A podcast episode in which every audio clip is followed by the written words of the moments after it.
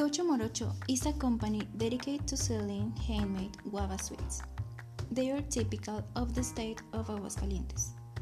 We want to export a sweet that represents us, and that is why we chose a handmade guava sweet, choosing Spain as a destination, a country that has similar cultural features.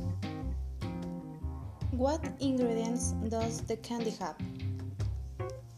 It is prepared with guava pulp sugarcane vanilla, or refined sugar.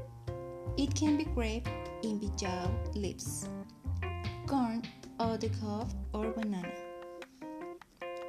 How did you come up with the idea of exporting this product and how is it shipped?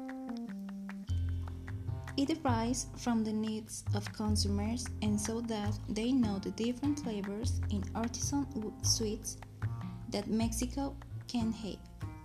We send it in wooden boxes with 10 sweets inside. To avoid plastic, since we think about caring for the environment. Likewise, so that the product arrives in the best conditions. Does this product have any benefits? Yes, guava has a high component of vitamin C. It is rich in potassium, so it is beneficial for people with fluid retentions.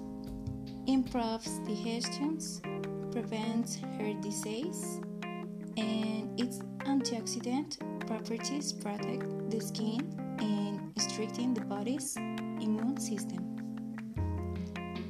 Is it difficult to have chosen an European country to export your product? No, they demand healthy products with their necessary certifications of high quality, accessible price, that the label has the ingredients, and that it doesn't have palm oil.